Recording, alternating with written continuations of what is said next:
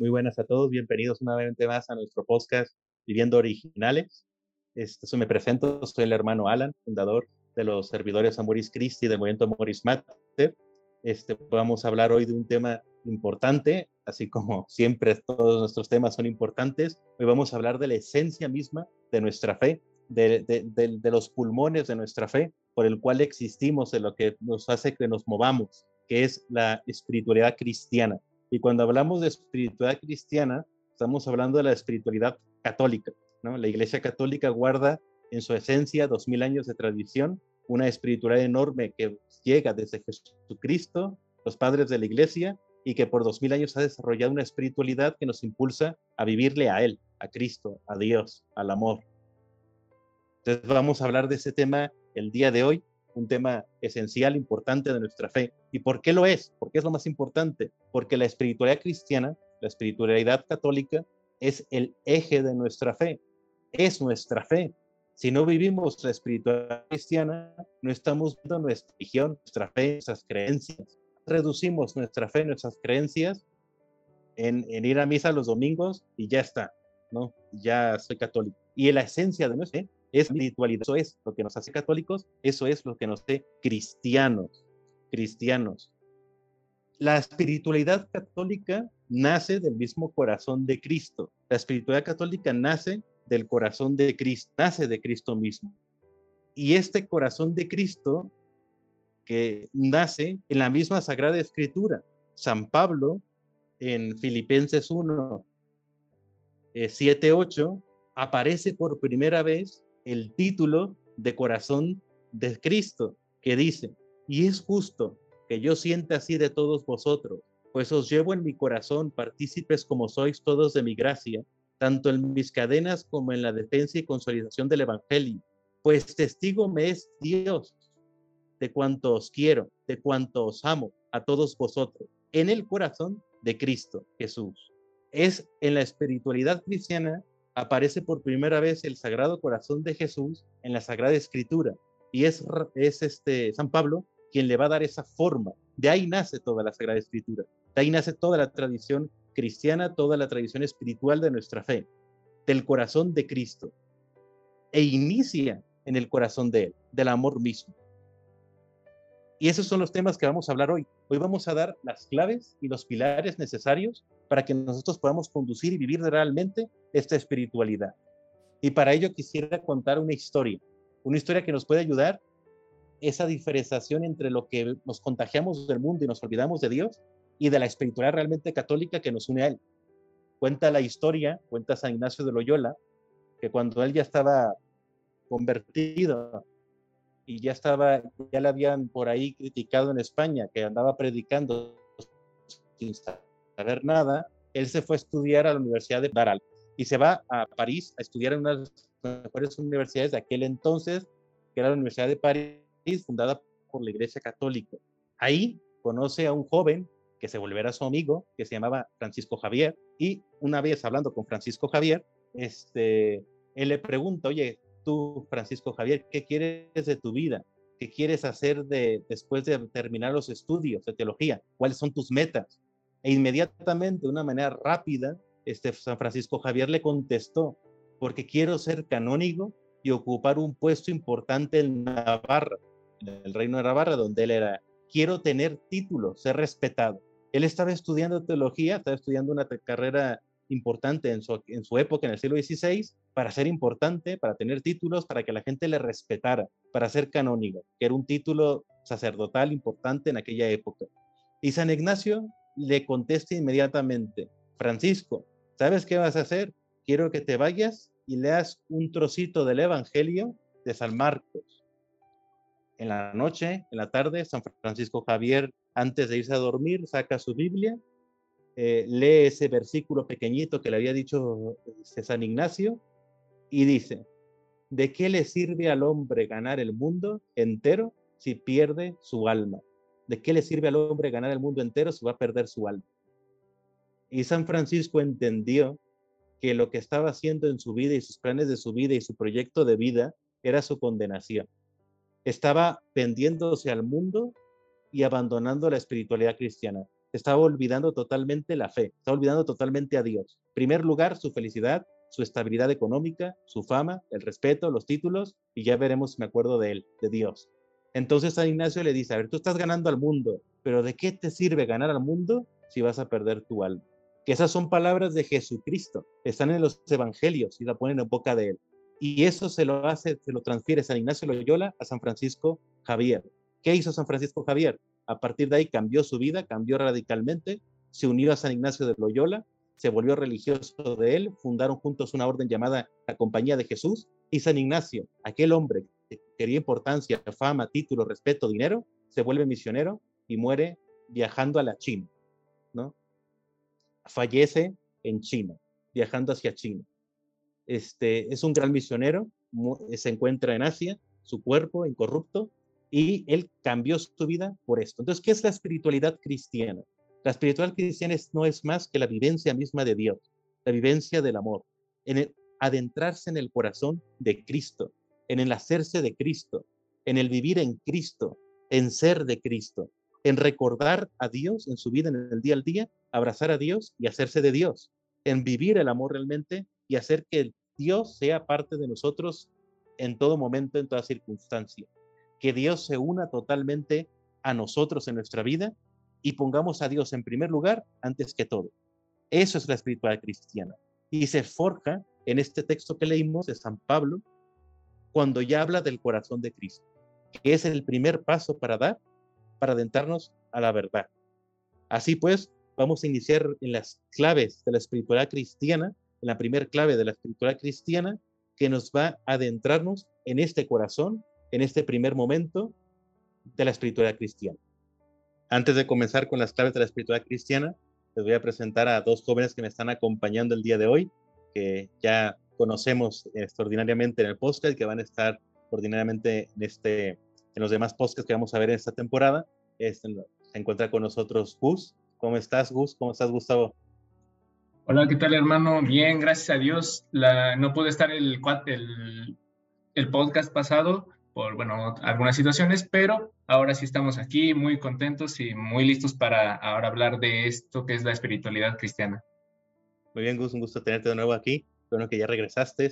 Y tenemos también a, a Daniel Dueñas, que ya hemos estado escuchando últimamente. ¿Cómo estás, Daniel?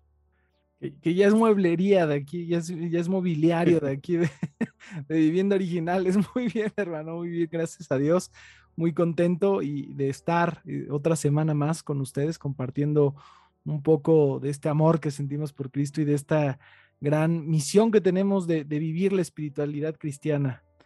Gusto, Daniel, que uno que estás otra vez aquí. Este, todos jóvenes del movimiento Moris Mater, los queridos de la comunidad. Este, pues vamos a entrar en el tema, ¿no?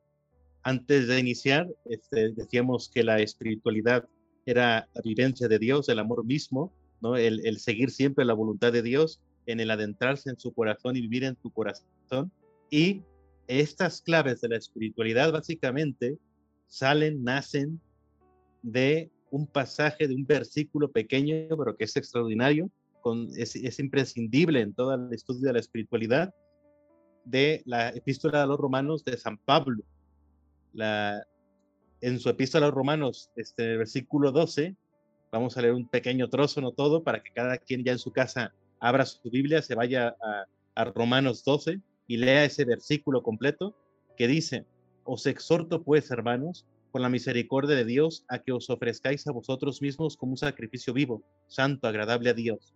Tal será vuestro culto espiritual, y no os acomodéis al mundo presente, antes bien, transformaos mediante la renovación de vuestra mente, de forma que podáis distinguir cuál es la voluntad de Dios, lo bueno, lo agradable, lo perfecto. En virtud de la gracia que me fue dada, os digo a todos vosotros, no estiméis en más de lo que conviene. Tened más bien una sobria estima según la medida de la fe que otorgó Dios a cada cual. A través de esta, este pasaje, este versículo, eh, San Pablo desarrolla toda la espiritualidad cristiana, toda la espiritualidad condensada en, el Evangelio dado por Jesucristo y del Antiguo Testamento, y podemos empezar ya a hablar de tres claves, tres claves rápidas, pequeñas, que nos van a ayudar a comprender este, eh, eh, la vivencia de nuestra fe, de lo que somos como católicos. Esta primer clave como la segunda y como la tercera, va a haber un pequeño peligro que vamos a ir nosotros introduciéndonos y, y, y hablándolo, que es el relativismo, el cual nos impide muchas veces poder vivir nuestra fe, nuestra espiritualidad, lo que somos como cristianos. Esta primer clave para iniciar en la vida espiritual es el amor, el amor, la caridad. Es el volver a lo esencial, es volver a lo esencial, al amor, al origen. Si queremos empezar a vivir nuestra fe, queremos empezar a vivir nuestra religión, nuestra creencia en Cristo, hay que introducirnos a su corazón. Y introducirnos al corazón de Cristo, uniendo nuestro corazón al corazón de Dios, es el amor. El amor expresado en la caridad, la entrega, el darse, el amor mismo de Dios. Y eso es lo esencial, ese es el principal punto. Pero para eso hay que entender ese origen, esa realidad esencial de Dios que es el amor. Y ahí le comento un poco, ¿no? Que nos platique un poco Gus. ¿Cómo vive hoy la juventud? ¿Cómo vive hoy la sociedad este amor? ¿Vivimos realmente este primer clave de la espiritualidad? ¿Sabemos, entendemos el amor? ¿Lo comprendemos? Este, ¿Se entiende, se vive, se conoce? Y en el caso que sepamos intelectualmente qué es el amor, este, ¿se vive? ¿Se lleva a cabo? Una cosa es, como dice San Pablo, el conocer y otra cosa es la acción. ¿no? ¿Cómo lo ves, Gus? Ahora eh, que he estado en, pues, en escuela, todo eso, que hemos regresado a clases y todo, eh, me he dado cuenta de que la gente, y, o sea, y la juventud ni sabe qué es el amor, no lo entiende. Eh, bueno, así como nosotros lo hemos definido ya varias veces aquí en este podcast, no sabe, no sabe la gente qué es el amor y obviamente si no lo sabe, no lo vive. Ya lo hemos dicho muchas veces, ¿no? Que el amor pues es una decisión, no, no es un sentimiento y eso es lo que a veces muchas personas dicen eh, uh, que, que por eso no es amor, ¿no? Por ejemplo, nosotros eh, eh, hace poco estaba hablando con, unos amigos y decían que, este, lo, que lo que ellos, que el amor que le daban a una persona dependía de lo que hacían en la, eh, pues en su vida, ¿no? O sea, de, de, la circunstancia en la que se encontraran en la vida, ¿no? O sea, por ejemplo, si habían hecho algo mal o así, me decían menos amor de lo que ellos tenían.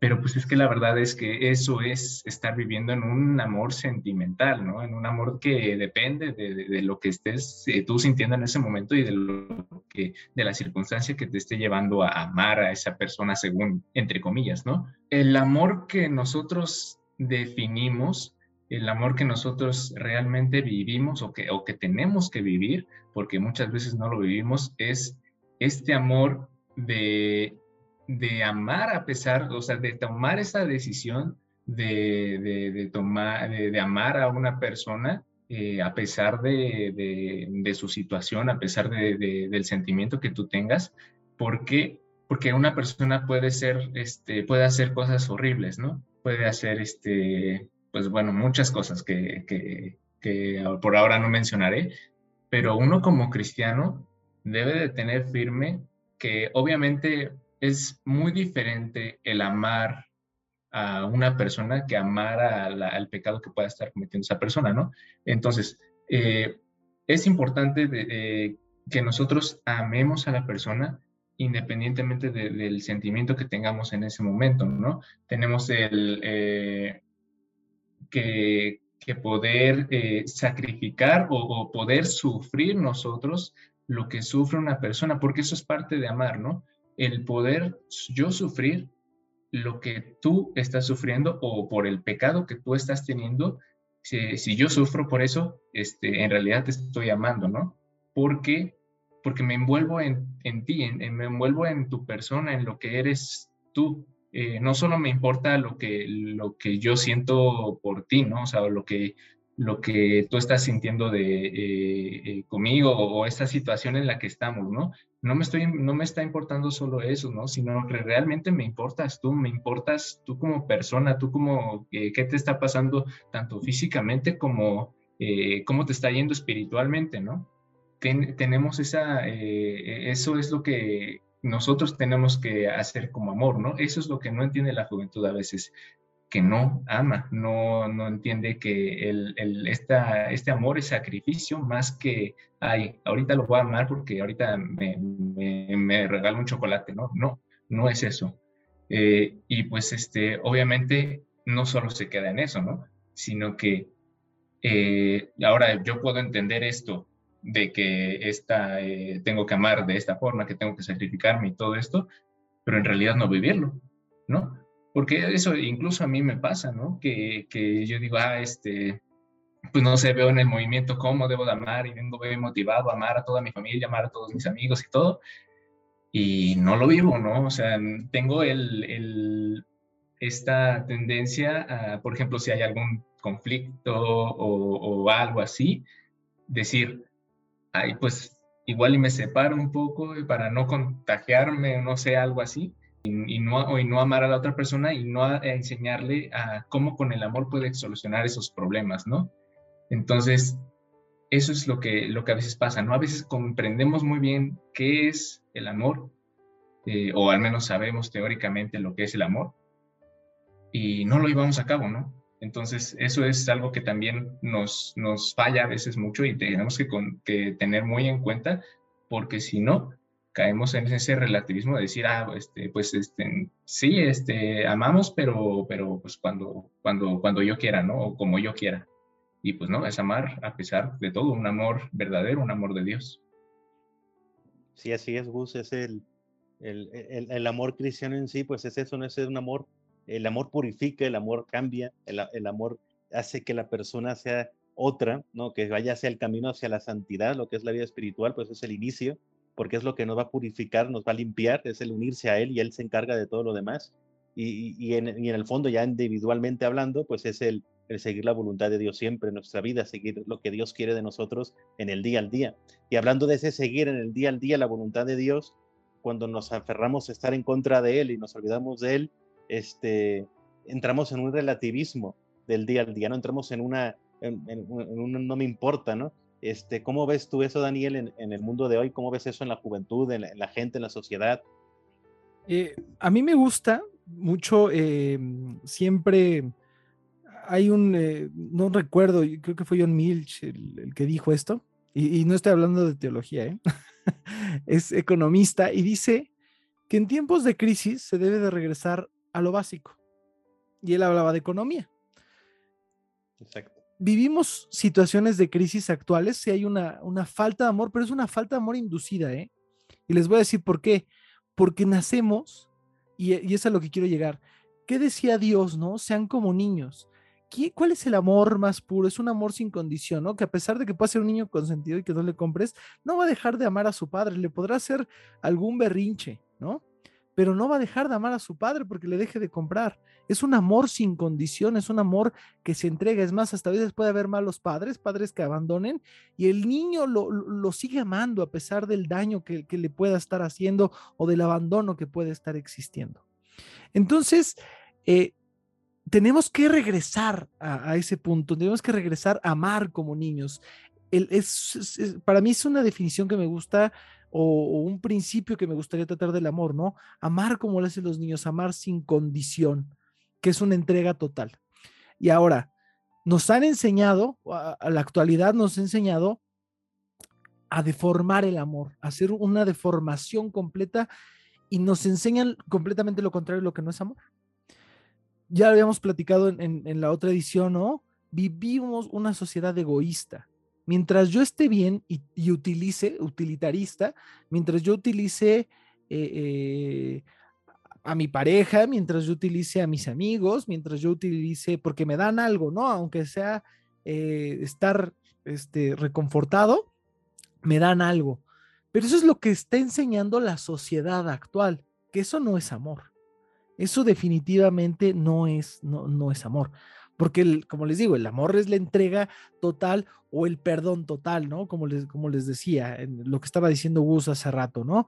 Este, buscamos mientras me des, pero eso ya es la esencia del amor deformado cuando crecemos, ¿no? Qué casualidad que actualmente nos enseñan a amar de una manera que no, que, no existe, que no es, o sea, mejor deberían de ser lecciones de egoísmo, ¿no? O, las películas de amor deberían de ser películas de, sobre el egoísmo condicionado, ¿no? Si nos vamos a un término psicológico. Pero, este, sí, la sociedad le hace falta regresar, porque vivimos en esa crisis, a lo básico, amar. Vivimos una deformación completa de lo que es el amor. Y precisamente vivimos ah, eh, este eh, condicionamiento, ¿no? Eh, a nuestro modo, ¿qué es amor para mí?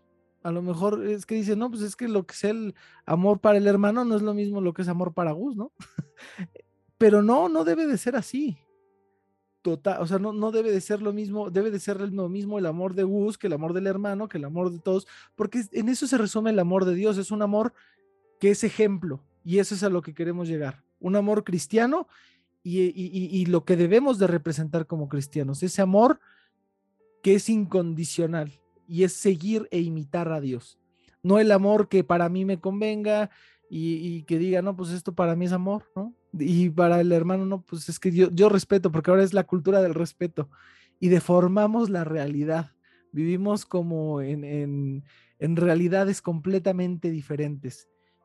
Y eso nos hace perder la realidad de la verdad. Estamos enfocados en hacer mundos de fantasía y los cuales lamentablemente han terminado muy tristes, ¿no? Porque hay tanta gente ahorita en el mundo que vive tan vacía. Exacto, así es, exactamente, ¿no? Este, el amor, el reflejo del amor más perfecto que se le compara a Dios en la historia de la espiritualidad, siempre ha sido el amor de amistad, ¿no? porque precisamente ese es el amor desinteresado, el que jamás vas a recibir nada a cambio, ¿no? Porque aunque haya un amor puro en el matrimonio, un amor puro en el padre, hijo, etcétera, pues al final hay una condición biológica, hay una condición de, unión sexual, de placer, etcétera, pero hay, hay un amor que no te da nada cambio, no ganas nada, no, si es un amor verdadero de amistad, pues no ganas nada, ¿no? Es, lo amas como hermano sin ser hermano, no tienes una condición biológica obligatoria, le amas profundamente y darías la vida por él sin que te dé nada a cambio, ¿no? De dinero, placer, etcétera, etcétera, ¿no? Por eso es importante también en la cristiandad cuidar la amistad, ¿no? La amistad. ¿Por qué? Porque la amistad verdadera, auténtica, pura, es eso.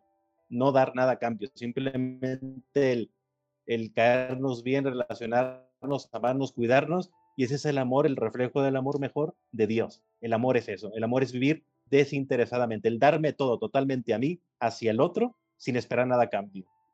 Y una vez que nosotros y de entendemos que ese amor es, es, es, el unirse a Dios y dejar vivir ese amor divino, el mí, ¿no? Esa es la espiritualidad cristiana, ¿no? Ese es el camino espiritual, el, el yo abandonarme de mí, olvidarme de mí, dejar que Dios entre en mí, unirme en mi corazón al corazón de Dios y unificando ese amor, haciendo esa unión con Dios, que esa es toda la espiritualidad, esa es la frase que podemos resumir la espiritualidad cristiana, la unión con Dios, el, el hacernos uno con Dios, podemos dar un segundo paso, ¿no? Que es la vivencia plena de la verdad, que sería la segunda clave la verdad, que proviene de la fe. La fe entendida como una verdad, una vivencia real de la verdad, que es el cómo me ve Dios y no cómo me ve el mundo. Es el cómo descubrir mi verdad, descubrir la verdad auténtica, es cómo estoy yo. Pero estamos hablando de la espiritualidad, ¿no? Entonces estamos hablando de, a nivel personal, estamos hablando a nivel este, singular. Este, ¿Cómo me ve Dios? ¿Cómo estoy yo? No, amo, ya amo. Creo que estoy unido a Dios pero ¿cómo sé que estoy caminando bien? ¿Cómo sé que estoy caminando en la verdad, que es Dios?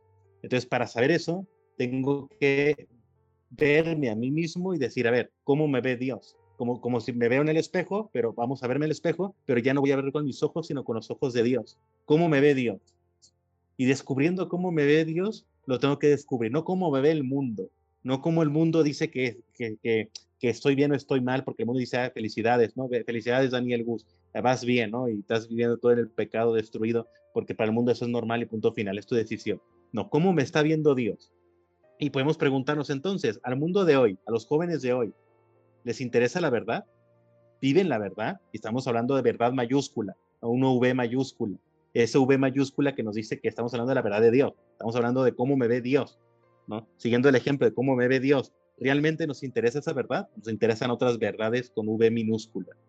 ¿Nos importa el mirar de Dios o solo nos importa la del mundo? ¿No? ¿Cómo lo ves, Dani?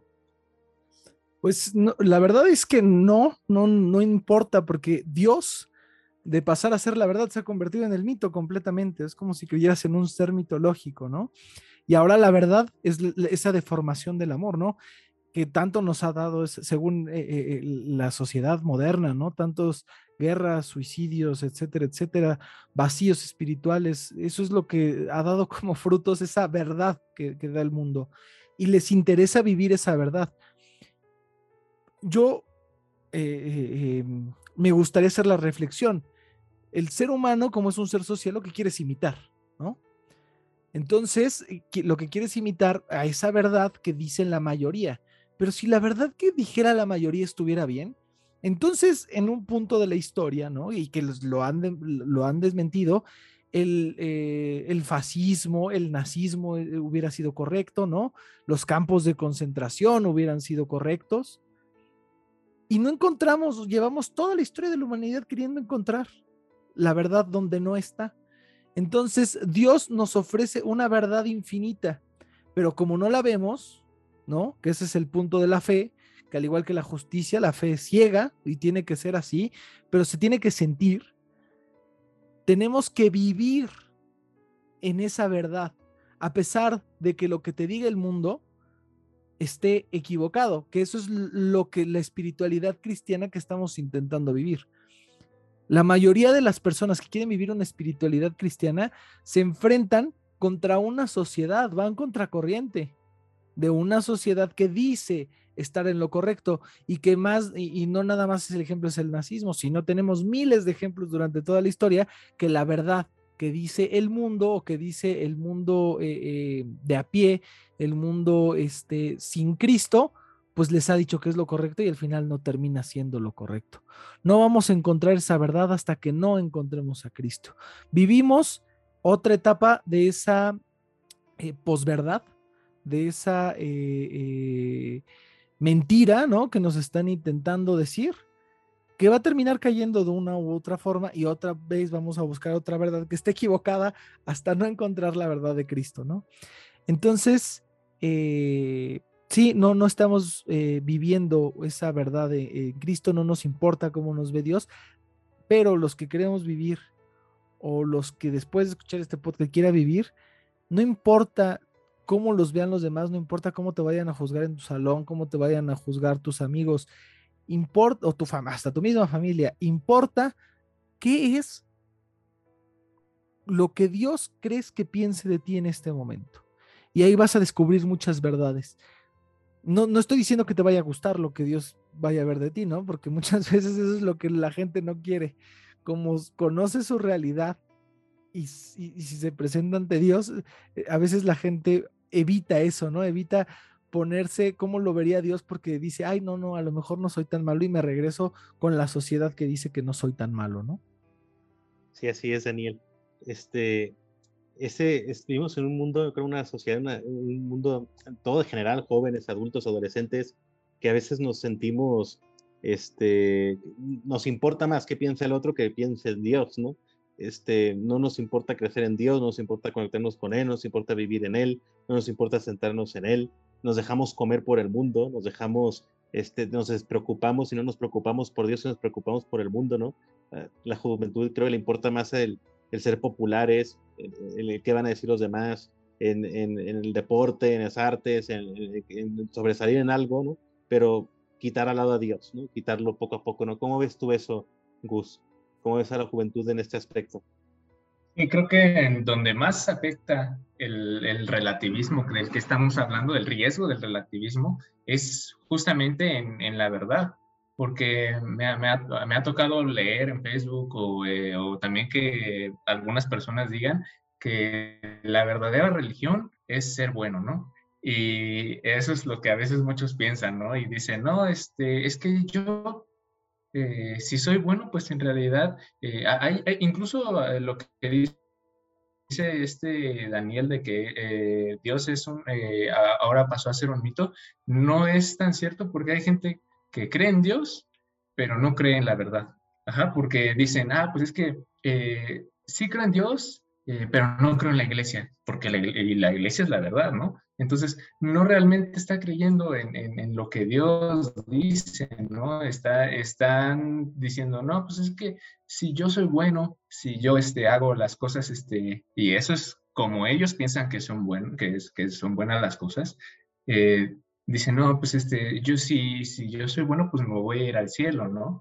Y es que la verdad eh, no es así porque lo que ellos consideran bueno, pues no lo es, ¿no? Y, para muchas personas hay muchas verdades y cuando hay muchas verdades, eh, pues en realidad nada es verdad, ¿no? O sea, cuando hay tantas verdades como de no, y es que aquí este, la, la, homosexualidad está bien porque si siento bonito por, por esto está, este, está bien, o si, o si el aborto me va a evitar un problema económico, eh, pensando por ejemplo en el dinero o así, pues está bien, ¿no? Este, y pues la verdad no es así, ¿no? Existe, existe una sola verdad. Y eso es lo que hemos, eh, lo que nos dice eh, Dios, nos dice que es Jesucristo y nos dice la iglesia. Eso es la verdad. Y eso es lo que pasa a veces eh, mucho hoy, ¿no? Se, se, se, envuelven tanto en el mundo y quieren ser populares y quieren ser este, todo, que, que todo, cualquier, este, eh, cualquier gesto, cualquier eh, doctrina que les quieran dar, que, vaya fuera de la iglesia o fuera de, la verdad, la aceptan simplemente porque está de moda ir en contra de la verdad, ¿no? Entonces a veces el querer sobresalir en el mundo eh, eh, en vez de, hacer lo que Dios quiera y de estar, este, por ejemplo, pues eres muy atacado cuando, cuando tú crees en la verdad, eh, por no vivir eso, te alejas de, la verdad, te alejas de donde Dios te quiere. Entonces, sí, el, mundo, el estar siempre queriendo sobresalir en esto, te va, a, llevar a un relativismo que no te va a llevar a ninguna verdad, te va a llevar a, la perdición. Hablando espiritualmente, ¿no? el interés personal, si vamos caminando, pues la verdad es esa unión con Dios. ¿no? ¿Cómo sé yo que voy bien? Pues me miro y cómo me mira Dios. Si, yo fuera Dios, si me mirara, no, si pusiera los ojos Dios en mí, me vería bien, te pondría contento, vendría, vería una porquería, ¿no? Una basura que dice, Dios mío, ¿qué estás haciendo de tu vida, no? O vas por el camino correcto, ¿no? Si logramos esto, si logramos poner a Dios en primer lugar, logramos a Dios que esté en nuestra vida, aceptando su verdad, viviendo su verdad, podemos dar un segundo paso, vivir esta tercera clave, ¿no? Pero antes quiero, como un, testimonio, ¿no? Algo así que, que, que, viví con algunos jóvenes que he ayudado a lo largo de estos este, 16 años, ayudando a jóvenes y demás, a dirigiéndoles espiritualmente. Eh, he visto cómo la juventud de hoy, este, se preocupa por todo, vive todo, cree en todo, vive esas verdades ahí del mundo que le bombardean y ve lo inmediato, lo rápido, ¿no? Como decía Daniel, ¿no? El, a veces es como el, mito o eso, ¿no? Pero hay unos, como dice Gus, algunos sí creen en ese Dios, a lo mejor no creen que hay algo, pero es un fantasma.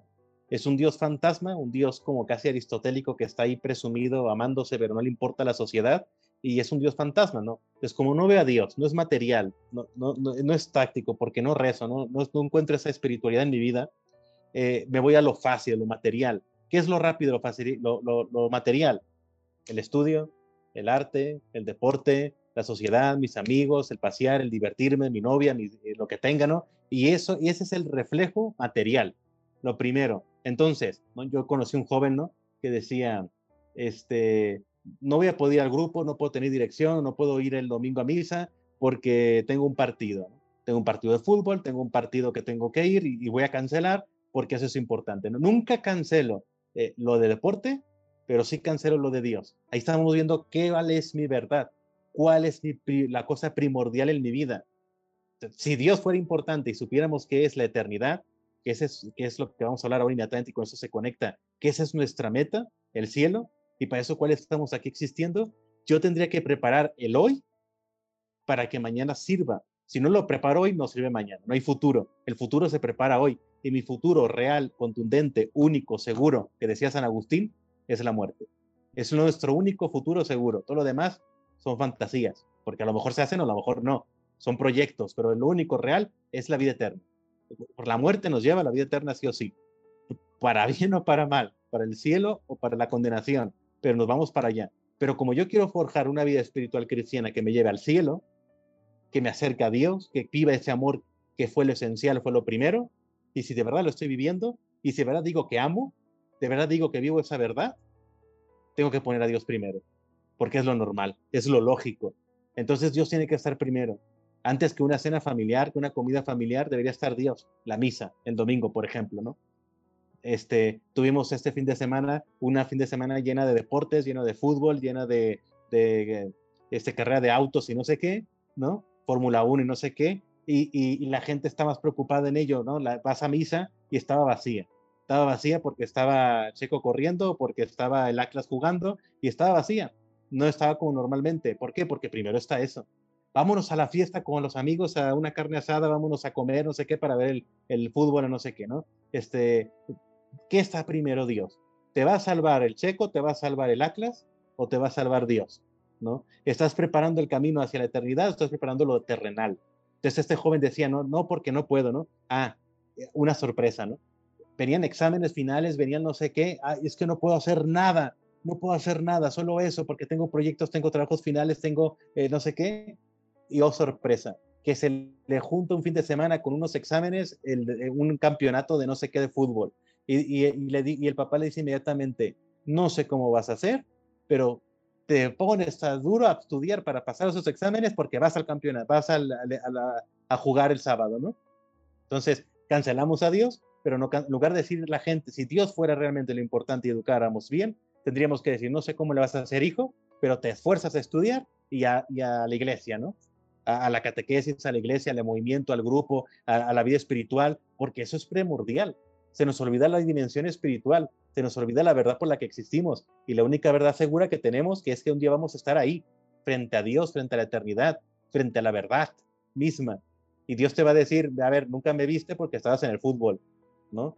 Pues a ver si el Atlas o Maradona o, o, que para muchos es Dios y te salva, ¿no? Ahora sería este Cristiano Ronaldo y Messi, no sé qué, ¿no? A ver si él es tu Dios, a ver si te salva, ¿no? A ver, a ver si esa pelota que te que golpeas te salva, ¿no? A, a ver si, si, si, ese, si, si el estudio, esto te salvó, no. No digo que sea malo, no es malo.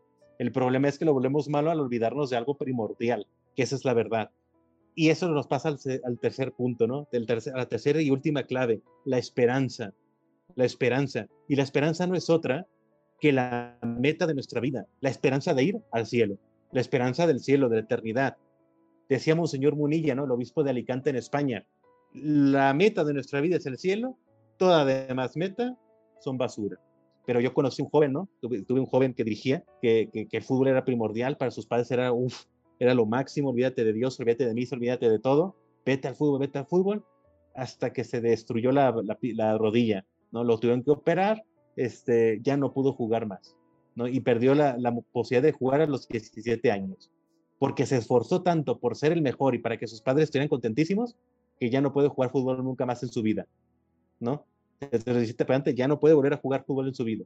Y conozco dos en realidad, no, dos jugadores que les pasó idénticamente lo mismo. Se estropearon la rodilla en la adolescencia por querer demostrar algo, ¿no? ¿Qué ganaron? Nada, absolutamente nada. Que Messi, que están hablando ganan millones de dólares, qué bueno, felicidades, pero no les va a salvar.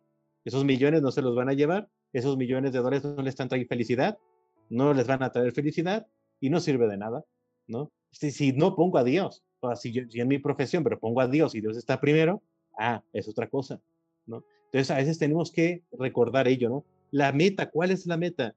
El cielo. Si yo pongo la meta, el cielo, santifico el cielo, vivo, el, vivo, a Dios de verdad, vivo ese amor auténtico, vamos, si tú te has adentrado al amor de Dios, has adentrado a su verdad, sabes la realidad y sabes a dónde vas, solo un imbécil, dice Dios último.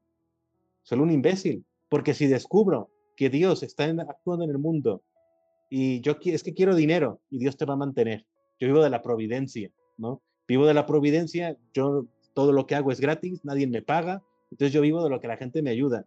Y yo a veces digo, ¿cómo le voy a hacer para pagar la renta, la luz, el agua, el internet, lo que sea, ¿no? ¿Cómo le voy a hacer? Volté a ver a Dios y tú, tú me metiste en esto, ¿no? Tú, tú te encargas, ¿no? Eh, y Dios te ayuda. Si Dios cuida a los pájaros, cuida a los zorros, cuida no sé qué dice la Sagrada Escritura y los salvos, ¿cuánto no más al hombre? cuánto no más al hombre, que son sus hijos, de verdad. Los otros son criaturas, son sus hijos. Si ponemos a meta a Dios, olvídate del trabajo, olvídate del deporte, olvídate del arte, olvídate de la familia, todo eso viene por añadidura. No te lo tira Dios, no te dice Dios, olvídate de todo eso y todo lo a mí. No. Pero sí que te dice Dios, pon primero. Entonces yo vería lo importante. Si yo no más puedo comulgar los domingos, yo no más puedo ir a misa los domingos, estaría deseoso de ir los domingos que es un precepto en primer lugar, y tengo que ir por obligación y por deber. Entonces yo digo, tengo que ir y quiero estar con Él, porque Él me ha dado todo, y quiero estar un rato con Él, oraría todos los días, viviría la espiritualidad, viviría la dirección, la oración y todo lo demás, ¿no? ¿Por qué? Porque lo necesito, simple y sencillamente lo necesito. Y viendo esa esperanza yo podría decir, ¿no? ¿Cuál es la esperanza real de los jóvenes de hoy? ¿El cielo o las cosas vanas? ¿Existe una deformación de la esperanza hoy en día? Hoy los jóvenes no viven la esperanza de Dios, que es el cielo, la meta, porque a lo mejor les han engañado la cabeza de que hay otras metas más importantes, lo tangible, ¿no? A ver, Dios te va a dar de comer, te va a pagar la luz, la renta, te, te va a dar hijos. No, no, te va a dar trabajo. Los papás lo primero que dicen, no. Entonces, ¿qué es primero eso, no? Ya se lo vemos en otras realidades, en los protestantes, esos que van a la escuela dominical, sí o sí, y ahí están en su celebración, y después se van a, una, a dos horas de una clase con los jóvenes, papás, adultos, todo se divide. Y nosotros católicos, que somos la verdad, el camino auténtico, ¿qué hacemos? Misa, vámonos y vámonos a ver fútbol, vamos a pasear, vámonos al monte, vamos al centro comercial, vamos al cine, ¿no? Y que está bien, pero si tuviéramos a Dios en medio, pues sería otra cosa, ¿no? Y le pregunto a Agus, ¿tú cómo ves esto, no? ¿Tú crees de verdad que en la juventud hay una esperanza auténtica de Dios? están centrados los jóvenes en otras cosas, ¿no? En otras cosas que son vanas.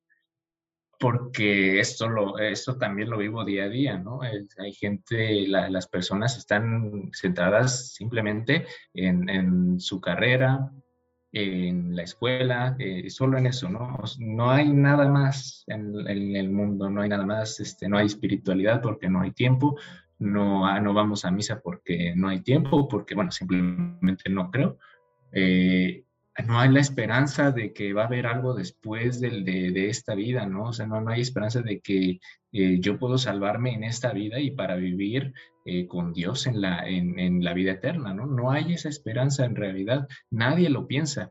Lo que piensan ahora la, la juventud es, no, pues este, yo cuando me, voy a, me vaya a graduar, eh, voy a tener ese trabajo y este, voy a, eh, yo quiero crear esto, yo quiero crear lo otro. Eh, por ejemplo, conmigo, ¿no? Que estoy estudiando ingeniería, dicen, yo creo, yo voy a este, crear este, esta, este, a diseñar estas salas para que ahora podamos, los humanos puedan volar más como, más naturalmente, ¿no? O andan pensando todas esas cosas, ¿no? Y se centran tanto en, el, en este mundo del, del, del estudio y que, bueno, o sea, no está mal porque realmente eh, si tú vas a estudiar algo, pues tienes que, eh, cristianamente también tienes que hacerlo y bien, ¿no? Pero, este, pero no tienes eh, esa noción de, Dios, ¿no? Y, tienen esa, tengo, por ejemplo un amigo que dice, pues en, sentido de la escuela, dice, pues a, descansar al panteón, ¿no? Y, pues, realmente eso es lo que hace, ¿no? O sea, está tan metido en la, en la, escuela, en todo esto, que no, mm, realmente yo no veo ninguna espiritualidad en él, ¿no? O sea, ninguna espiritualidad en este sentido. Y realmente creo que a eso es lo que, a lo que van, ¿no? A, descansar, entre comillas, al panteón, porque e, a eso se dedica su vida, a la escuela a, cosas que en un momento van a acabar, en cosas que ni siquiera eh, al final de su vida pues pueden acabar en, ni siquiera terminar la carrera, pueden acabar en no, encontrar el trabajo que en la carrera que tenían o incluso en, el retiro, ¿no? Eso, ese, ese tiempo de, de, estar, estarte centrando en eso va a acabar, pero lo que no va a acabar y lo que vas a estar arrepintiéndote toda tu vida es en si no llega una vida eterna con Dios para ti.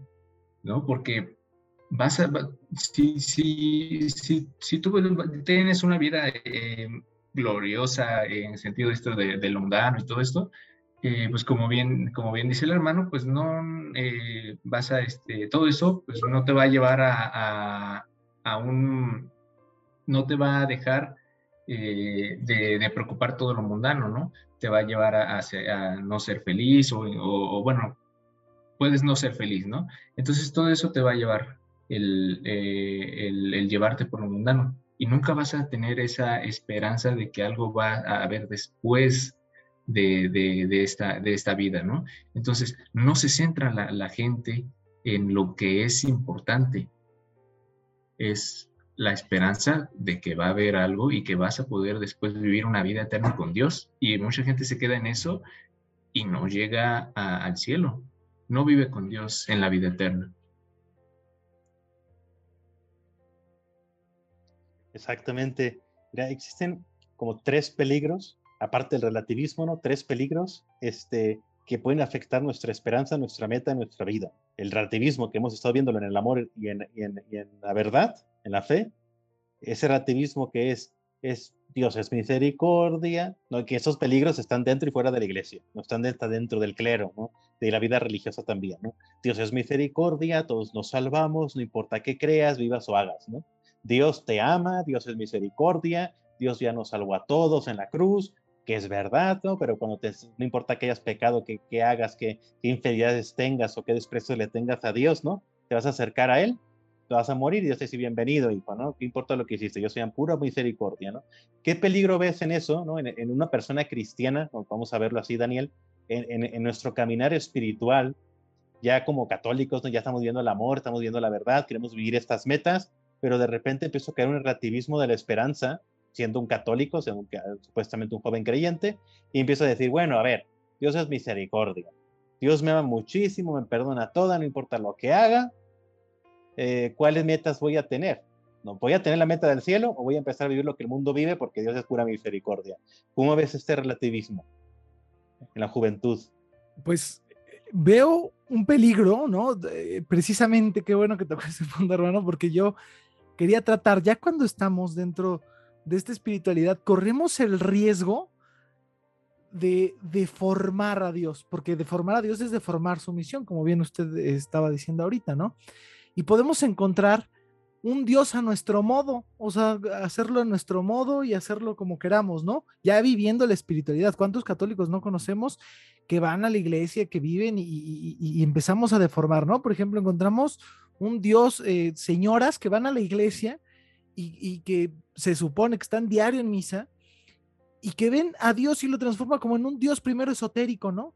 En un Dios que te va a dar todo y, te dice, no, pues pídele a San Benito, ¿no? No, no, no, pídele a San Fulgencio, él es más efectivo, ¿no? Corremos el riesgo de deformar ese mensaje de Dios, ese mensaje de la santidad, ese mensaje de la espiritualidad cristiana, ¿no? También podemos encontrar gente, ¿no? Que, que es más, los mismos padres dicen un Dios que castiga, un Dios que dice, este, no hagas esto porque Dios te va a castigar y se convierten ellos en los jueces más duros de las personas, ¿no?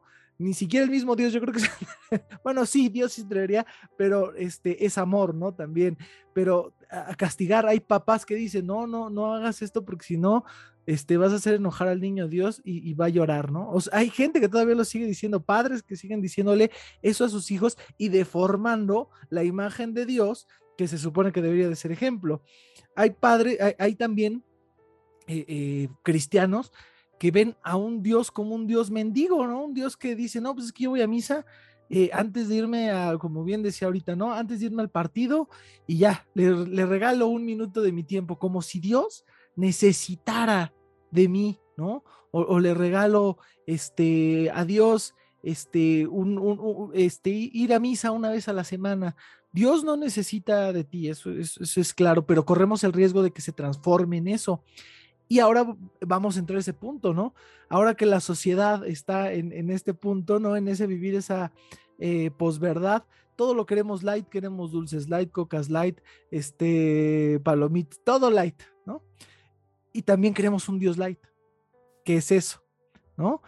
Eh, como Dios es misericordia, lo convertimos en un Dios light, ¿no? Entonces empiezo a dejar de vivir lo que la espiritualidad está en mi vida para convertirme en un Dios light al fin que me va a perdonar, ¿no? A lo mejor Dios, si, si, aborto, si tengo relaciones, pues me va a perdonar, ¿no? Si lo está haciendo todos, como, como si Dios fuera un Dios de estadísticas, ¿no? Entonces él, pecó menos, ¿no? ¿no? No se lo vamos a tomar, no, él pecó menos que, que, que la población de lo que se lo vamos a tomar en cuenta. No, Dios es un Dios de verdad, pero un Dios que tendemos esta sociedad, ya que vivimos dentro del catolicismo, ya que queremos vivir esta espiritualidad, que queremos, intentamos deformar y hacerlo a nuestro modo. Y ese es el riesgo que perdemos, que, que corremos. Deformar nuestros objetivos, deformar esa esperanza, porque si bien este, la esperanza es ganarse el cielo, ¿no? Ese debería de ser. Pero si nos vamos, por ejemplo, al, Dios esotérico, pues lo que queremos es que nos cumpla el milagrito y ya. deformamos esa verdad. Si lo que queremos es, este, si creemos en el Dios castigador, lo que queremos es que castigue el que nos hizo mal. No queremos el cielo.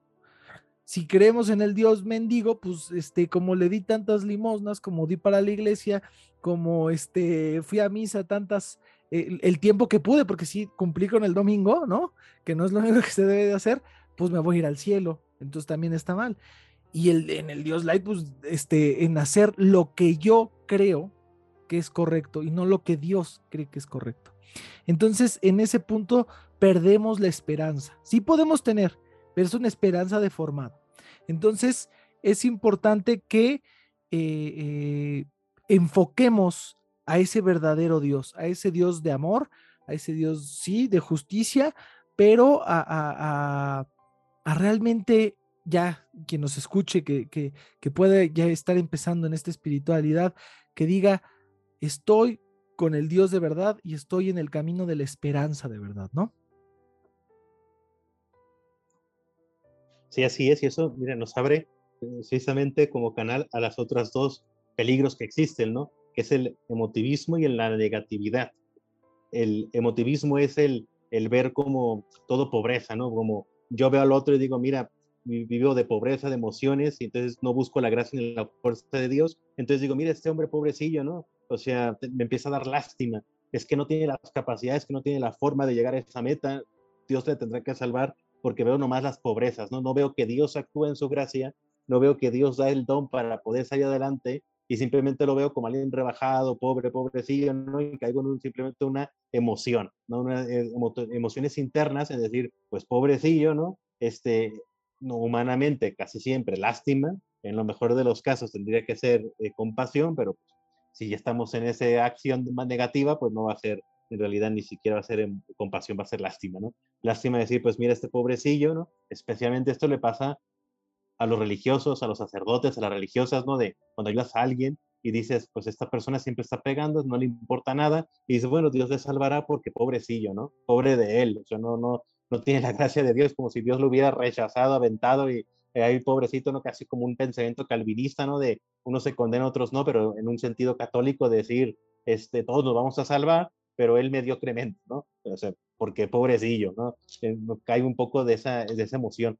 Y otro peligro muy fuerte sería la negatividad, ¿no? El, el todo negativo, el, decir, es que no puedo. Ya hablamos, hablar aquí de singular, ¿no? De nosotros mismos, ¿no? Decir, es que yo no puedo, ¿no? te dicen, no, es que Dios te va a ayudar, y tú dices, bueno, estupendo, pero llega tarde para mí, no, no tengo esperanza ni salvación, no tengo ya las posibilidades de conocer y vivir a Dios, por la edad, porque incluso desgraciadamente antes era, eso, era el pensamiento de ancianos, ya llegó tarde para mí, pero ahora es, eh, eso sucede también en la juventud, en la juventud que muchos terminan en suicidio, terminan en alejamiento total, en drogas, en alcohol, en adicciones, porque dicen es que yo ya no tengo salvación, Dios ya me, ya, ya soy condenado, ya, ese Dios que me dices ya se acabó, entonces se matan, ¿no? ¿Tú cómo ves eso, Gus? ¿Cómo ves a los jóvenes de hoy? ¿Ves eh, como algo muy fuerte en, decir, este, eh, eh, Dios ya no está en mí?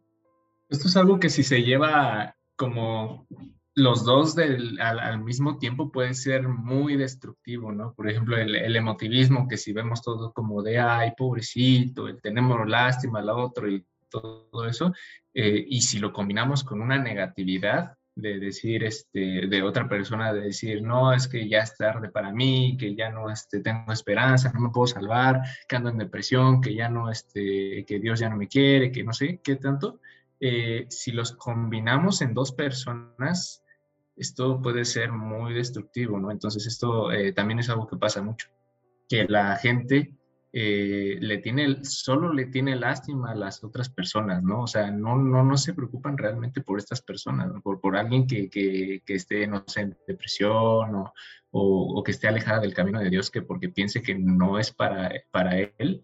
Eh, lo que pasa muchas veces es eso, ¿no? Que dices, ay, pobrecito, eh, no, no, este, no, no encuentra el camino, pues ni modo, a encontrará luego el camino, ¿no? Y la otra persona dice, no, es que para mí nunca va a llegar, no hay quien me, no hay quien me guíe, nunca voy a poder entrar a, esta eh, comunión con Dios.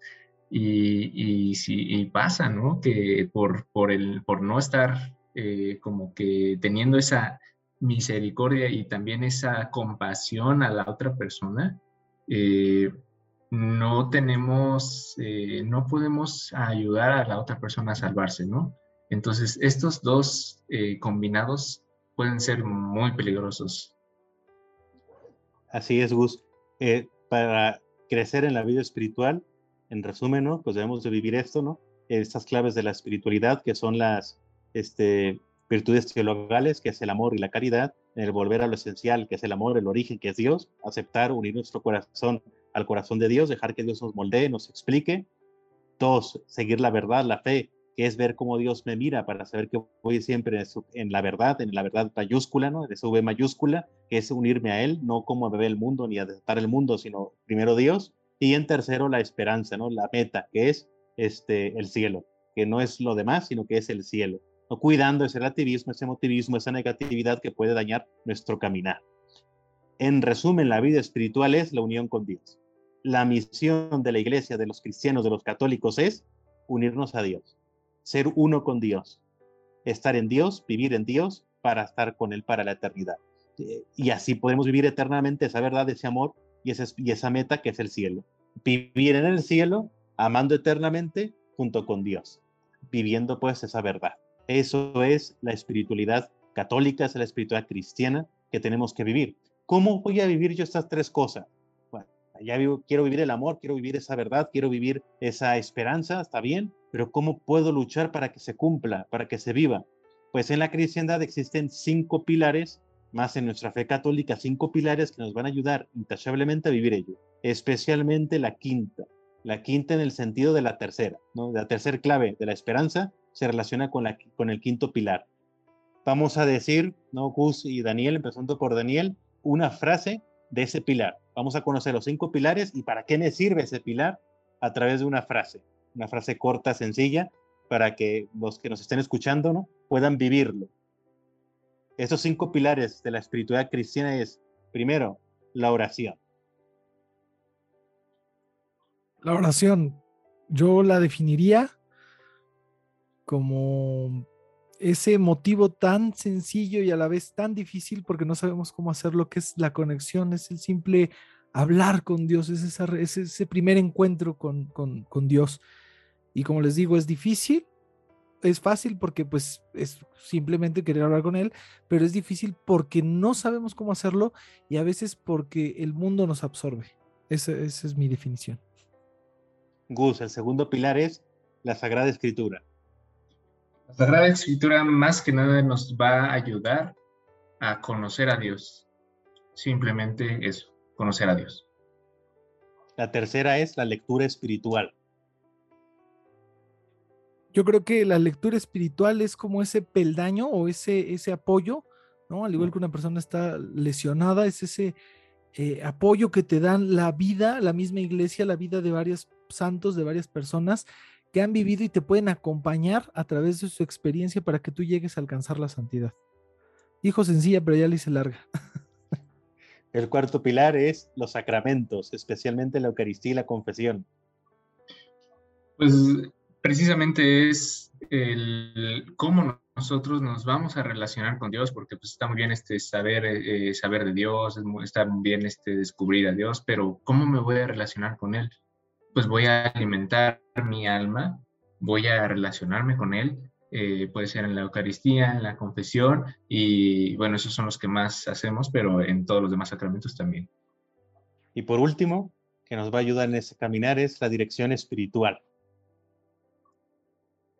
La dirección espiritual es ese camino para que no se nos empañen los lentes de la verdad.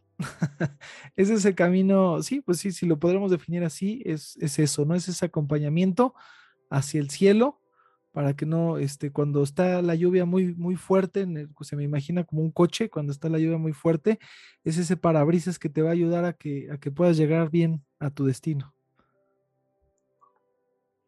Muy bien, pues viendo estos cinco pilares y que Daniel y Gus nos han intentado escribir un poco para que los podamos vivir, lograremos vivir este amor pleno de Dios, esta verdad en nuestra vida y tendremos la meta, ganaremos la meta, llegaremos a la meta, a buen puerto, que es el cielo. que es el cielo. Si logramos vivir una dirección espiritual auténtica, real, nos dejamos educar por Dios, escucharle, aprender a discernir, aprenderemos a vivir esa esperanza, esa meta del cielo. Porque la dirección espiritual es el acompañar a las almas al cielo, es ayudarles a llegar a la meta, que es el cielo, a través del discernimiento, a través del poder yo discernir qué quiere Dios de mí, cómo quiere que lo haga y a qué me voy, qué es lo que tengo que hacer, ¿no? Por lo tanto es la verdad y el amor. Todo eso está relacionado y por eso es importante vivirlo. Pues con esto llegamos al final de nuestro tema de la espiritualidad cristiana, un trozo pequeño, largo, pero pequeñísimo, de lo que es nuestra espiritualidad, dos mil años de espiritualidad, condensada en la Sagrada Escritura, en, esta, en este versículo 12 de Romanos que San Pablo nos dio y que de aquí sale todo esto que acabamos de hablar, ¿no?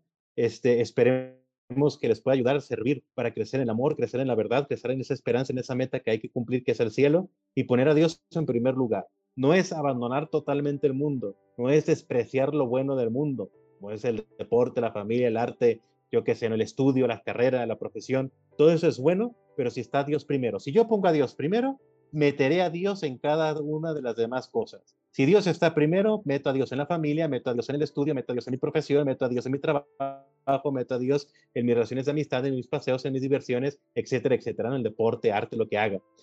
Estará Dios presente ahí y logré transformar este mundo, lograré crear la civilización del amor, lograré crear la generación del amor tan deseada por Dios, por la iglesia y para cual existe la iglesia. Esa es la espiritualidad cristiana, esa es nuestra meta, vivir el amor de Dios, la perfección cristiana que es el amor, vivir auténticamente la unión con Dios.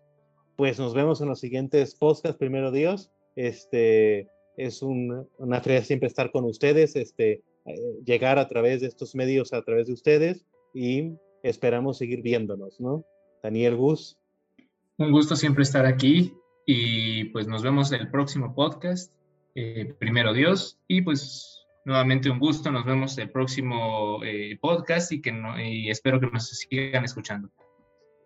Pues me dio mucho gusto estar con ustedes, muy interesante, muy, me quedé muy motivado, espero que los que nos escuchen también, para seguir estos pilares de la espiritualidad y para alcanzar esa verdad y vivir esa esperanza de lo que es la vida cristiana. Pues me dio mucho gusto, hermano, estar con ustedes y nos vemos en la próxima entrega de Viviendo Originales. Y por favor, hagan todo con amor. Somos los servidores Amoris Christi, Movimiento Amoris Mat.